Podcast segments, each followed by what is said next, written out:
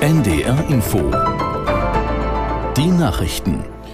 Um 21.29 Uhr mit Michael Hafke. Ein Angreifer hat an der Karls-Universität in Prag mindestens 15 Menschen getötet. Auch der mutmaßliche Schütze ist tot, teilte die Polizei mit. Aus der NDR Nachrichtenredaktion Johannes Tran. Nach aktuellen Informationen wurden außerdem 24 Menschen verletzt, neun von ihnen schwer. Der Schütze war laut Polizei ein Student. Sie geht davon aus, dass er kurz zuvor seinen Vater ermordet hat und deswegen gesucht wurde.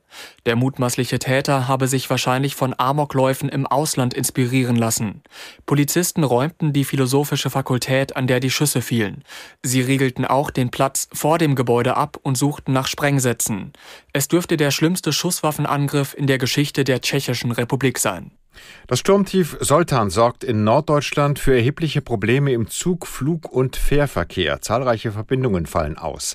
Jan-Bastian Buck fasst die aktuelle Situation zusammen. Viele Züge fahren wegen Sturmschäden nicht. Betroffen sind laut der Bahn unter anderem die Strecken Kiel, Hamburg, Bremen, NRW, Norddeich-Mole, Emden, Rheine-Münster und Magdeburg-Hannover, Bremen, Norddeich-Mole.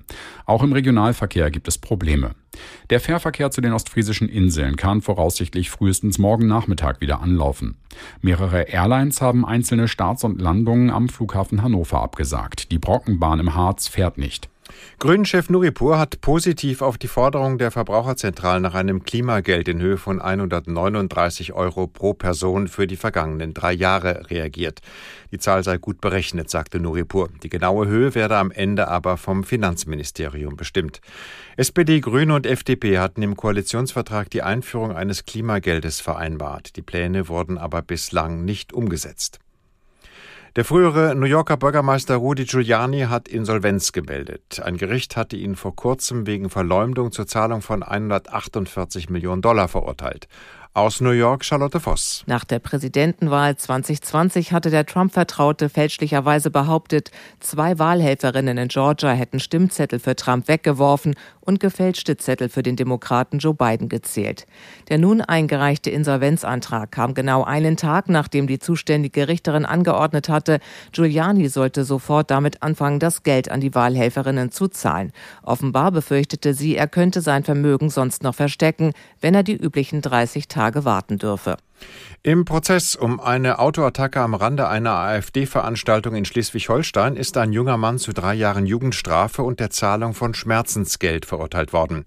Die Richterin am Kieler Landgericht erklärt, er habe sich der gefährlichen Körperverletzung sowie des gefährlichen Eingriffs in den Straßenverkehr schuldig gemacht. Zur Tatzeit im Jahr 2020 war der Mann 19 Jahre alt und AfD-Mitglied. Er war in Henstedt-Ulzburg am Rande einer Demonstration gegen eine AfD-Veranstaltung mit einem Auto auf den Gehweg gefahren und hatte vier Demonstranten verletzt. In Cuxhaven ist eine 15 Jahre alte Schülerin von einer Mitschülerin mit einem Messer schwer verletzt worden. Die 15-Jährige wurde mit einem Rettungswagen in ein Krankenhaus gebracht. Lebensgefahr besteht nach Auskunft eines Polizeisprechers nicht. Vorausgegangen war offenbar ein Streit der beiden Jugendlichen. Worum es dabei ging, ist nicht bekannt. Eine Lehrerin und Mitschüler hielten die 16 Jahre alte Täterin von weiteren Angriffen ab. Das waren die Nachrichten.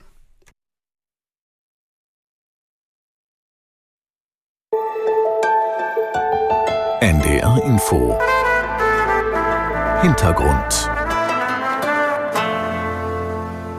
Willkommen zurück. Wir diskutieren heute über Demokratie in Gefahr. Fragen, was rettet unsere Freiheit? Und falls Sie jetzt erst zugeschaltet haben, unsere Runde heute Abend. Professor Dr. Katharina Kleinen von Königslöw, Elisabeth Nier und Professor Dr. Kurt Jakobait. Und vor den Nachrichten wollte Frau Nier gerade noch ansetzen und noch ergänzen. Sind wir noch bei der Wahlpflicht? Ja, Herr Jakobait hatte eben ein anderes Thema angerissen, und zwar die Rush-Hour des Lebens und die Frage, hält das Menschen davon ab, sich für die Demokratie zu engagieren? Und da wollte ich gerne einsteigen zeigen, weil das ja, glaube ich, viele äh, auch kennen, das Problem. Und ich finde aber interessant, dass die Engagementforschung zeigt, dass eigentlich die Menschen, von denen man denkt, die können es zeitlich gar nicht schaffen, meist diejenigen sind, die sich dann am meisten engagieren. Also in der Biografie ist es eigentlich ziemlich äh, typischerweise dass, äh, die, die Lebensphase mit kleinen Kindern, wo Menschen auch